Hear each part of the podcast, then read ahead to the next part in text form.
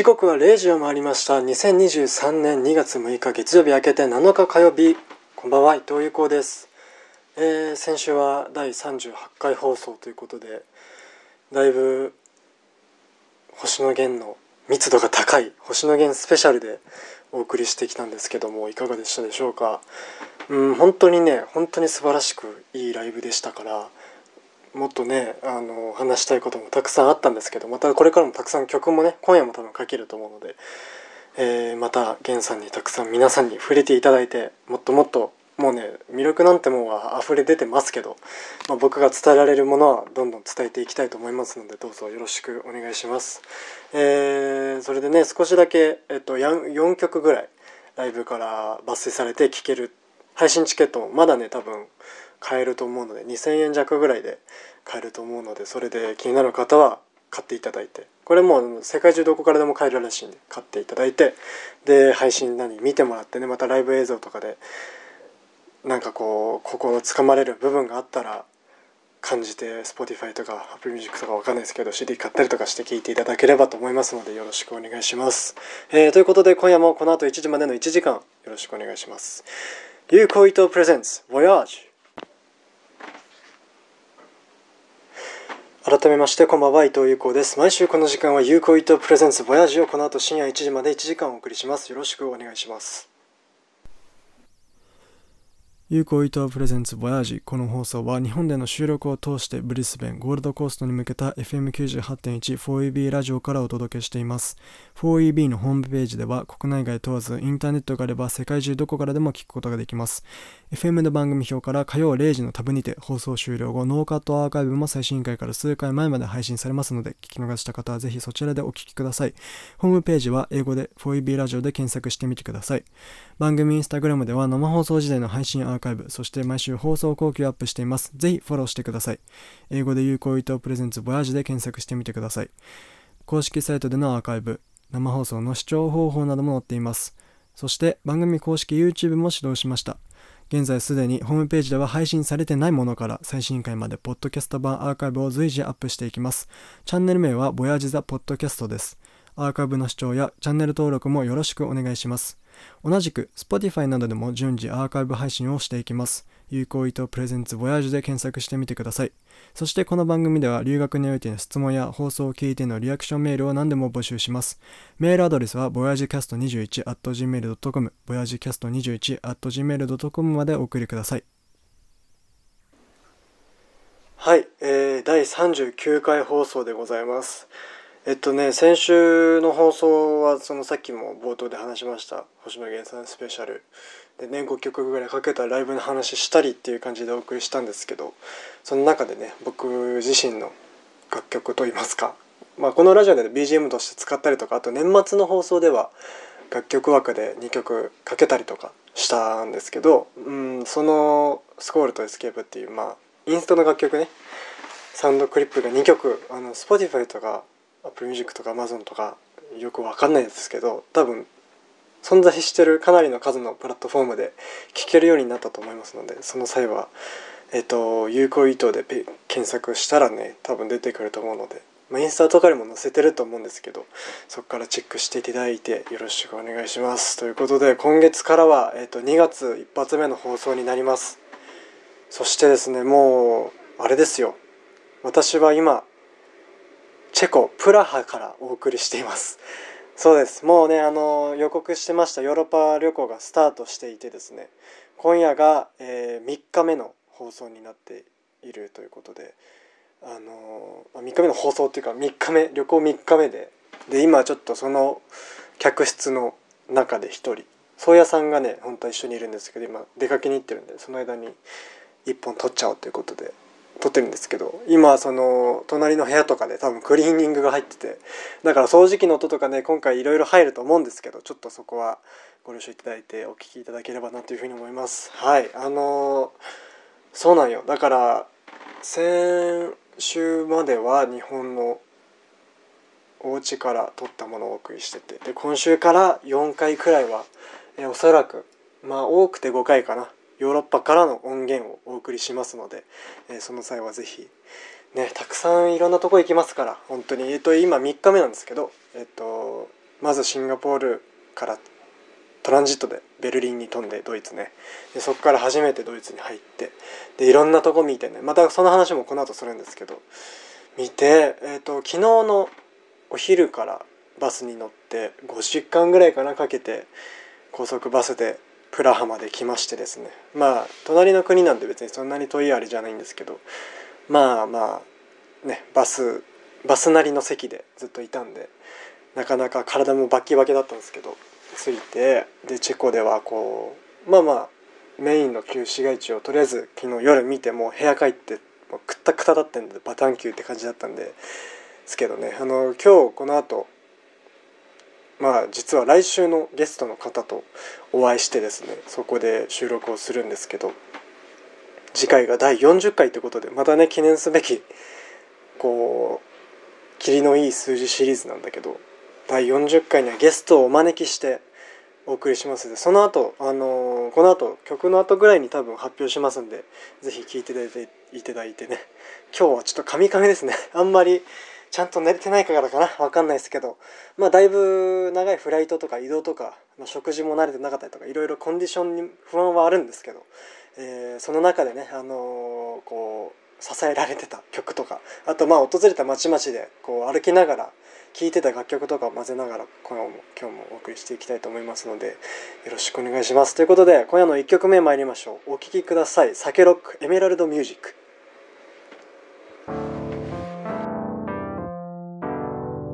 Yuko Ito presents Voyage.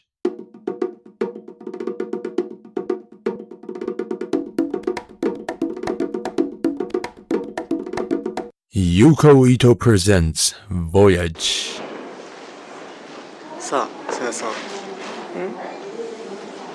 これ使うかわかりませんが、お現在成田です。成田です、はい。今からいわゆるヨーロッパ旅行ね。多分あの年始の放送だったんだけど、うん。お蔵入りになった35回が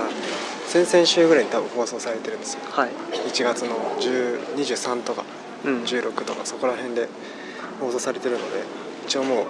電波には載った話なんですけどはい。そのヨーロッパ旅行の今日が初日でございます。バックパック。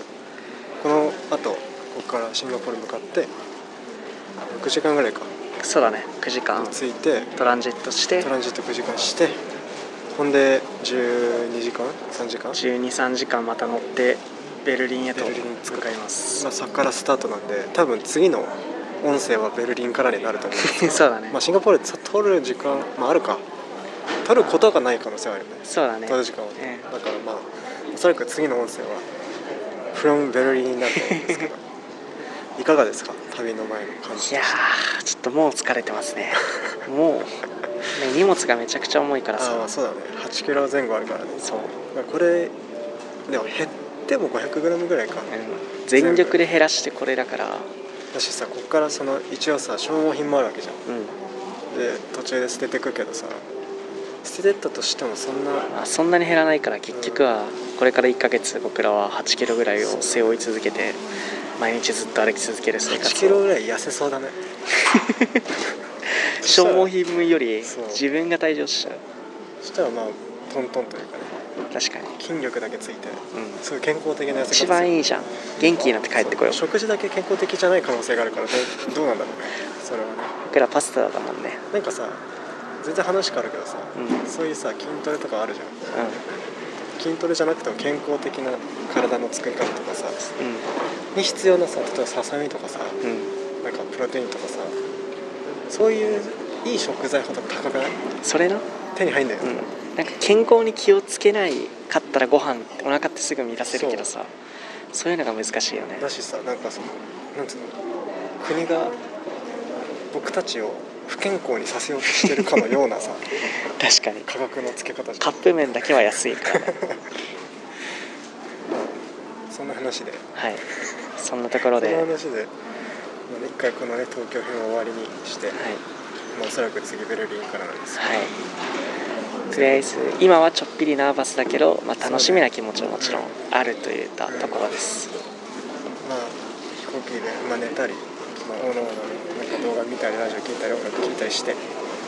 ごしてはい。また次お会いしましょう。おやすみなさい。おやすみなさい。おやすみなさい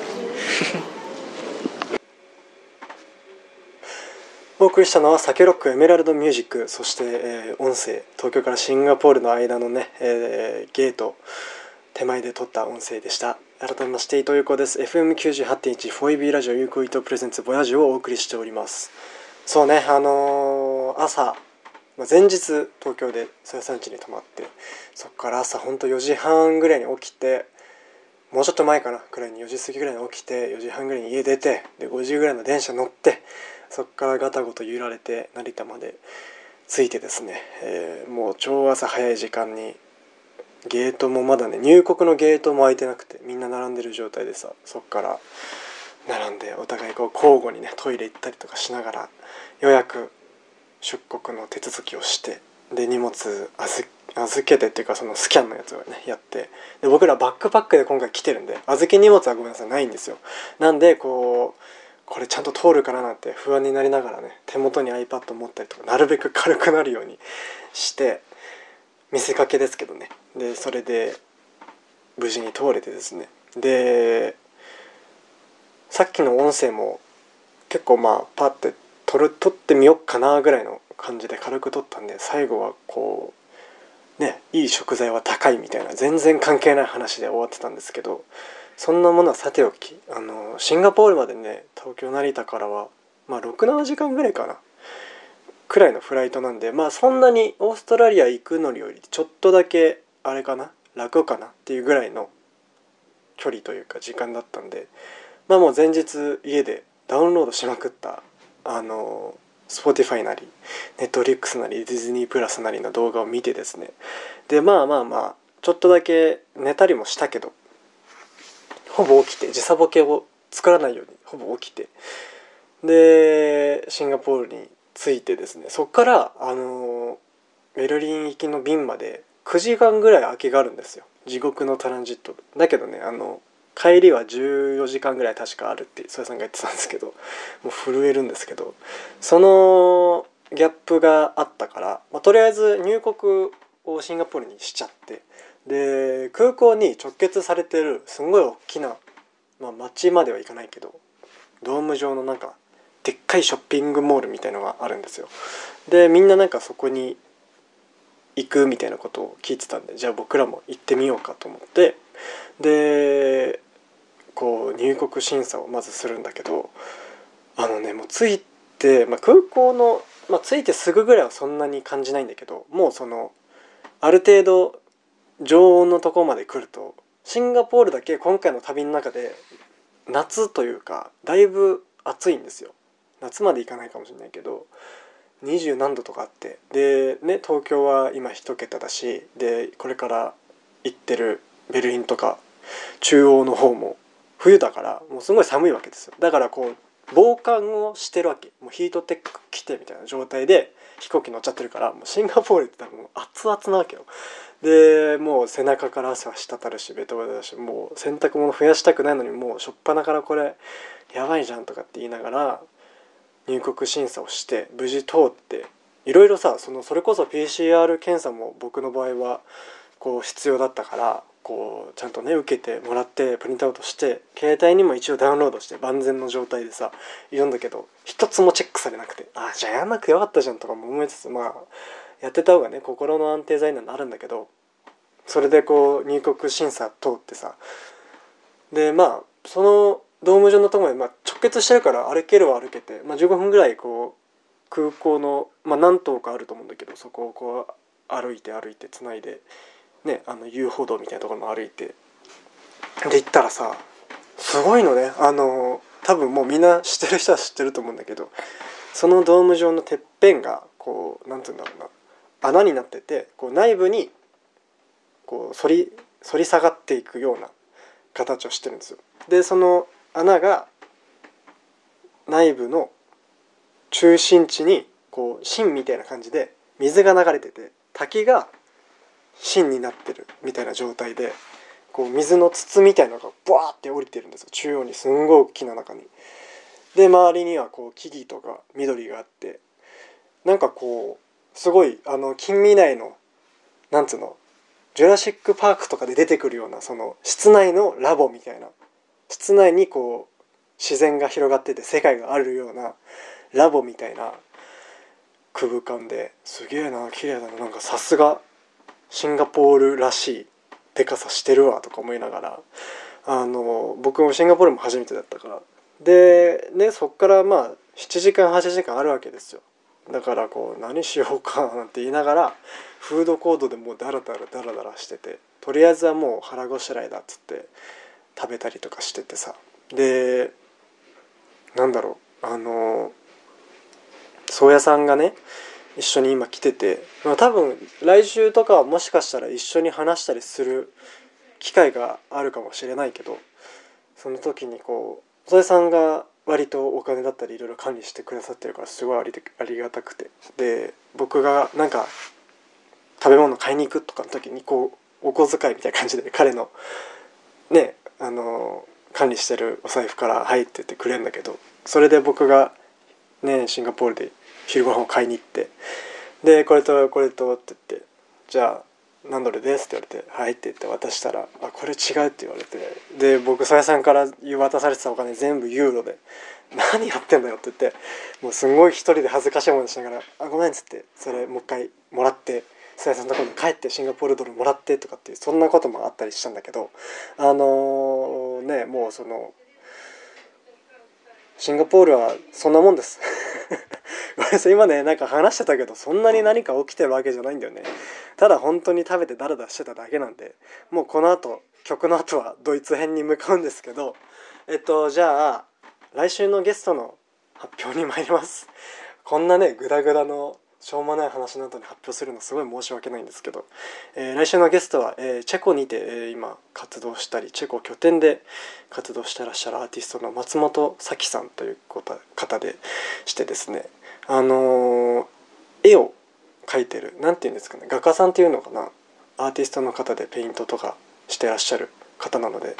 すごくね僕はすごくあの調べてていろんなこれから訪れる国々で何か活動されてるアーティストの方とまあ基本的には日本人の方と日本語の番組ですからねこれが。こうなんかこう関わったりとかお話ししたりとかこうやってゲストに出ていただいたりとかして何かこう新しい感覚とかをね受け取って感じて発信していけたらなっていうふうに思ってでそのコンタクトを取れた、えー、1人目の方でですね来週から登場するしていただくんですけどこう調べていく中でこのチェコプラハで検索した時に出てきてでその方の松本さんの作品を見てですねすごく好きってなってすごいなんか綺麗だなあの可愛いな美しいなっていう絵ばっかりでですね。いろんなことを聞いてみたいなっていうふうに思ってですごく快く僕のこうオファーを承諾していただいたので、えー、来週は松本さんと一緒にお送りできるかと思いますのでぜひ皆さんお楽しみに。ということでですね、えー、松本さんの絵を見てなんかこの方の曲がすごくマッチするなって自分の中で勝手に思った曲があるのでそれを一緒に聴いていただきましょう。お聴きください。木下美里飛んだボール。Yuko Ito presents Voyage. あおはようございます、えー、今現在ベルリンにいます。ヨーロッパ2日目。朝の散歩道を散歩したまま一人で歩きながら何かあるかなとか思いながら朝今10時ですね。10時少しだけ30分ぐらい散歩して。でもう今日このベルリンとはお別れなんでそこからバスでチェコプラハに向かいます。はい。なんかもうちょっと入れたらそれはそれでよかったなっていう思える土地なんですけど。なんとなくまた来れるようなそんな気もしているこのベルリンの街なんですけどなかなかね綺麗で面白い何て言うんですかねいろんな歴史的建造物ももちろんね深い場所ですから、うんまあ、中心的なとこで言うとねあのベルリンの壁とか言ったら皆さん想像つくと思うんですけどそこに昨日まず行ったりとか大聖堂見に行ったりだとかあとはまあ国会議事堂の、ね、中に入れてそこにこうドーム状になってるクリアな展望台みたいなのがあるんですけどそこにも入れてなんか街並みを見たりだとかですね。今はベルリンの多分まあ中央の川沿いを朝散歩で歩いてるんですけどみんなまあ朝仕事なのかよくわかんないですけど歩いてて。落ち着いた街ですね。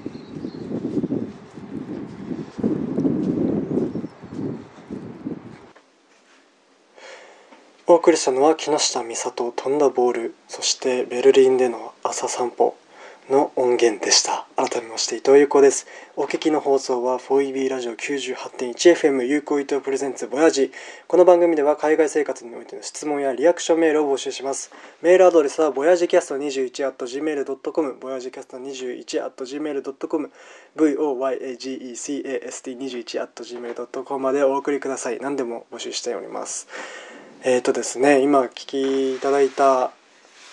音源、まあ、2分ぐらいだったと思うんですけど昨日ですかね昨日の朝ベルリンがまあ最終日だったんで1泊だけだったんでねその朝こう宗谷さんが朝起きて一人でお散歩に行ってたんででその間に僕もいろいろ準備しながら、まあ、終わって30分ぐらい時間があったから僕も散歩行こうかなと思ってでこう何気なく何も持たずに、えっと、レコーダーだけ持って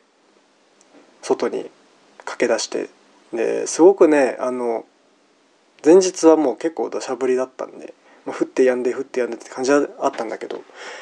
なかなかね天気に恵まれなくて。でその2日目最終日は最初の朝の方は午前中はこう太陽が出ててすごくあったかく天気も良かったんで散歩日和だなと思って歩いててさあのすごく有意義な時間だなと思って何も知らないし僕はこの町の何でもないっていう状態だったからすごく透明人間のような気持ちで街を歩けて面白い体験でしたね。うん、あのシンガポールからさトランジットで乗り継いででそっからベルリンまで直行で134時間ぐらいあったんですよ。でようやくたどり着いたんだけどそのシンガポールからのフライトであの僕は結構だいぶ後ろの最後尾ぐらいの列の真ん中の席でで隣の右隣に座った方がフランス人の人らしくてで「はい」って言われて「はい」って言って話しててですごく陽気な何て言うんだろうパーティー好きなんだろうなっていう感じの方でさで2人で結構キャキャキャキャ話してたんだけどその彼はフィリピンのマニラっつったかなところに行った帰りだって言っててでなんでベルリンの経由で帰ってんのかなとは思ったんだけどで彼と話しててでどこから来たのって言われたから僕は日本から来たんだよっていう話をしてでそしたらこう言葉を教えてくれよと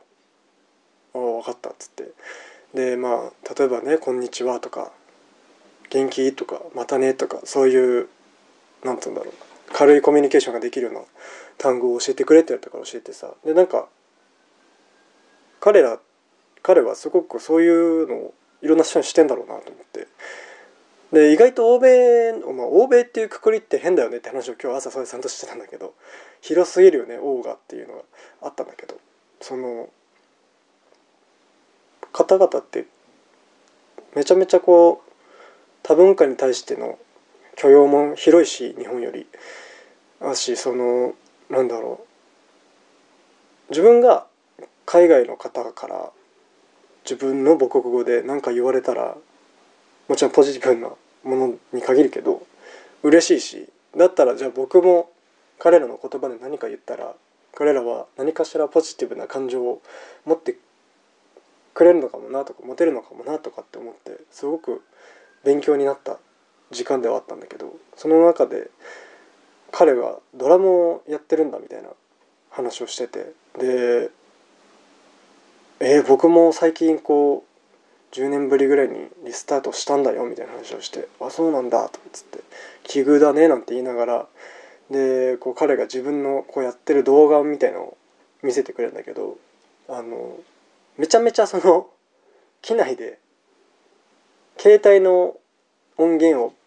バーって最大にして流すからちょっとちょっとうるさいんじゃない？これ他の人に迷惑なんじゃない？っていうぐらいの音なんだけどなんか僕がオーストラリア住んでても思ったんだけどなんかこうみんなそういう携帯の音とかって意外と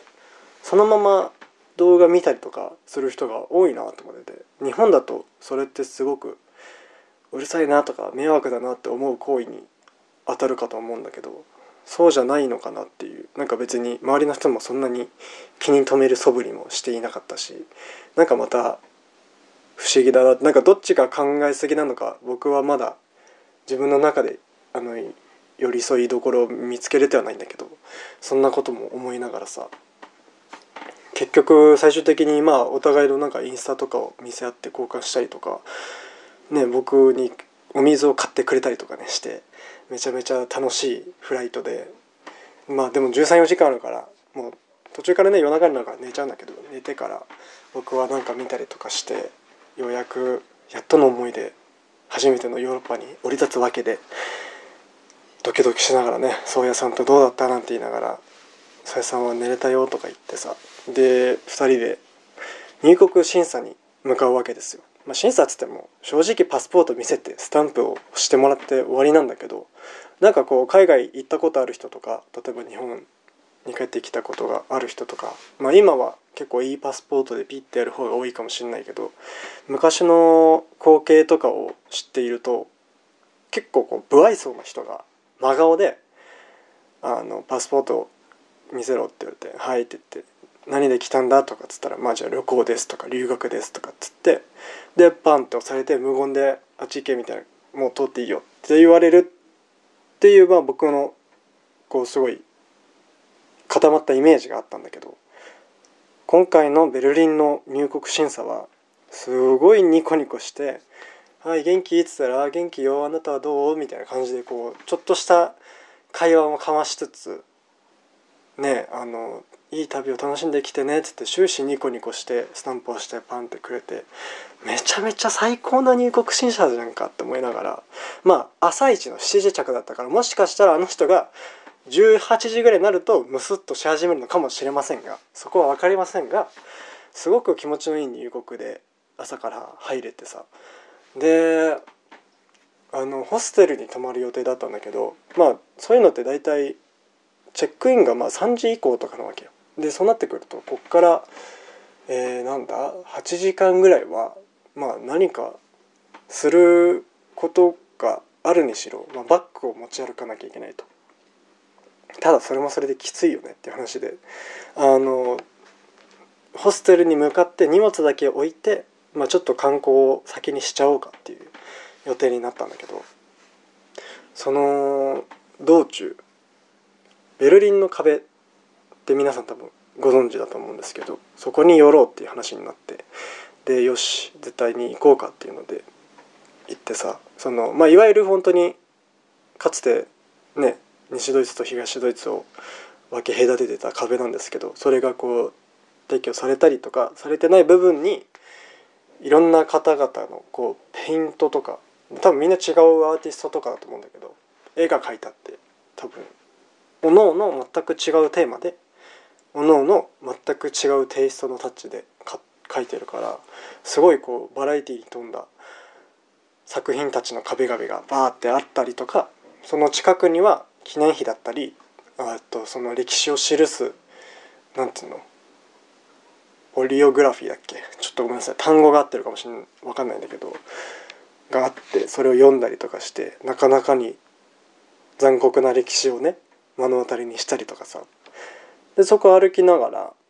ホテル着いてホステル着いて、まあ、荷物だけロッカーにバンと預けてじゃあ身軽になったしちょっとこの辺探索しようよって言って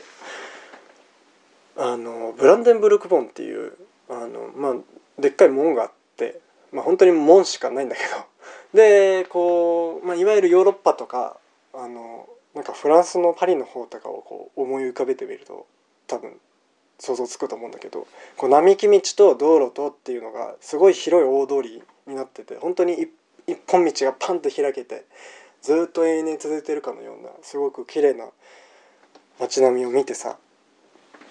うわヨーロッパ来たんだ俺ってこうしみじみ感じたりとかあとはねあのめちゃめちゃベルリン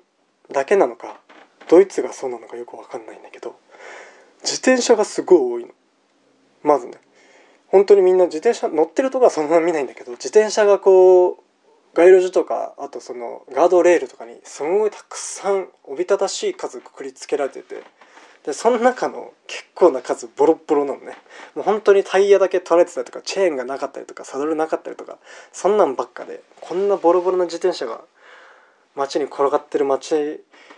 なんだなって思う。なんか勝手に面白がってたりとか。あとは国会議事堂の中にツアーみたいなんで入れて一応パスポートとかいろいろ検査はするんだけどそのドイツのベルリンの国会議事堂なのかな？ちょっとごめんなさい。そこら辺は知識がないんであれなんですけどのてっぺんにこうガラス張りのでっかいドーム状のなんていうの展望台みたいなエリアがあってそこに入れるって言ってで予約してさ無料だったから入って。で中入ったらすごいのね。なんかアベンジャーズとかの本部とかで見るようなマーベルとかの組織に出てくるような建物でさもうすごい高いしこうドーム状の周り中の内側の周りに螺旋状にこう道が張ってあってでてっぺんまで登れて街を見れるっていうなったんでまあ天気がねあの言った通り土砂降りだったんでなかなかこう綺麗だっていうような感覚にはならなかったんだけどこう多分なんつうんだろう法律かなんかで高い建物あんま食べ建てちゃいけないのかな京都みたいな感じで。でだから街並みはもう平らですごくね真っ平らで綺麗だったりとかしたりね。あとはカイザー・ヴィルヘルム教会っていうところの、まあ、キリストの像が金色になっててで青い真っ青なステンドグラスが壁一面に広がっててこう太陽の光とかで反射してこう中がすごく綺麗なホール状になる建物教会があるんですけどそこに佐々さんが行きたいって言って「ああぜひぜひ行こうよ」っていうので行ってさそこであのなんていうのオルガンが流れててずっと、まあ、いわゆる教会とか結婚式とかで聞くような音なんだけどこれずっと流してるのすごいなって思ってふと上を見たら天井の端の方で男性が一人で多分そういうお仕事なんだと思うんだけど一日中弾いてんだろうけどずっと弾いててうわすげえ仕事だなと思ってなんか気がね息が詰まっちゃうようなことになんないのかなみたいな。こんな十何時間もずっと弾いてたらとか思ったんだけどすごいなとか思いつつもこうその教会の中にねあの席がバーってあるから勝手に座ってみんなこう黄昏れてたりするんだけど僕らも例に漏れず座って黄昏れていたんだけどなんかねあのなかなか珍しい体験をしましてっていうのもステンドグラスの2段目の向こう側にこう2人の人間の影があってでスマホがなんか見てるような感じでこうゆっくり歩きながらその2段目をトコトコトコトコ歩いてで右から左の方へこうホールを移動してで僕らが話しててあなんかああそこすげえ間近人そっちから覗いてるねみたいな感じで歩いてるねみたいな感じで喋っててでふと気づいたらもういなくなってて。で僕らも行く時間が迫ってたからバス乗んなきゃって言って外出ててさ。でバス停がそのステンドグラス側をこう一旦外周を歩いて向かう方向にあったからふとねその2段目のステンドグラスの方を見たんだけど外側はあのただの壁なのね。そのグラスだけがあるっていう。だから2段目に立って歩く場所なんてないわけ。え？ー、と思って。でもはっきり2人とも見てるし2人ともその話をしてるから見てることは見てる。で存在していたことは存在してるんだけどあそこに人間が歩いて通る足場なんて存在してなかったっていうそんなカイザー・ヴィルヘム教会でお化けを見た僕らなんですけどまあこの後またベルリンの話まだまだあるんですけど、まあ、ちょっと一旦曲に行きましょう。ねあのもうこの曲になります。お聴きください。星野源異世界混合大舞踏会フィーチャリングお化け。Yuko Ito presents Voyage.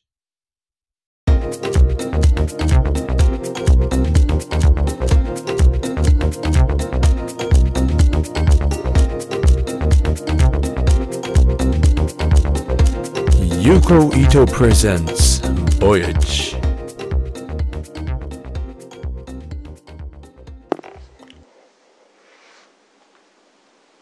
お聴きいただいたのは星野源異世界混合大舞踏会フィーチャリングお化けでした。有効伊藤プレゼンツボヤージ改めまして伊藤優子です。はいえーとそんな感じでカイザービルフェム協会では多分2人組のお化けを見てまあただね本当にほっつき歩いてるだけだったので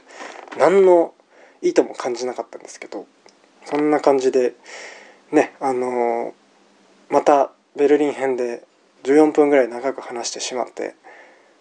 もう時間がないので次の曲に行きます、えー今日ラストでございます。この曲は何だろうな。このアーティストさんのことはまあマイキ君に教わってからずっと好きなんですけどこの曲はこういう深夜の放送になかなか合った曲なんじゃないかなというふうに思いますので皆様もぜひリラックスしながら聴いてください監査のナイトフライ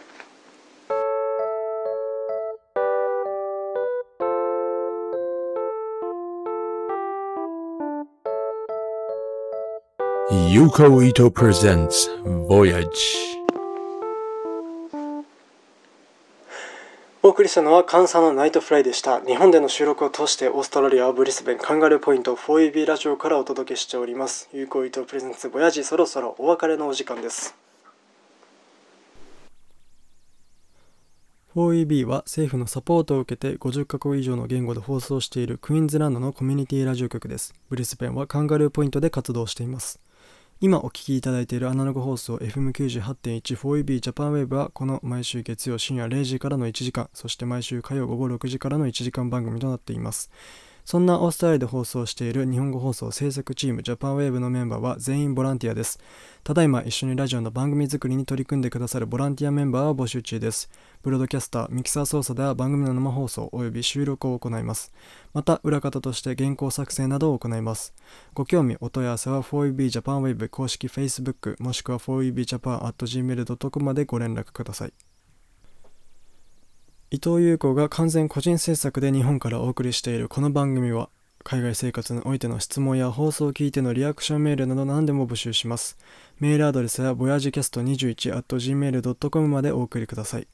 放送後期などを投稿している番組インスタグラム有効伊藤プレゼンツボヤージのフォローもお願いします。番組 YouTube アカウント、ボヤジザポッドキャスト、そして Spotify などの配信プラットフォームも始動しました。それぞれ初回からのアーカイブポッドキャストを随時アップしていきます。ぜひ都合のいい媒体でご視聴ください。はいエンディングでございます今夜はですね、えーヨーロッパ旅行編第1弾ということでまあ最初のシンガポールのトランジットから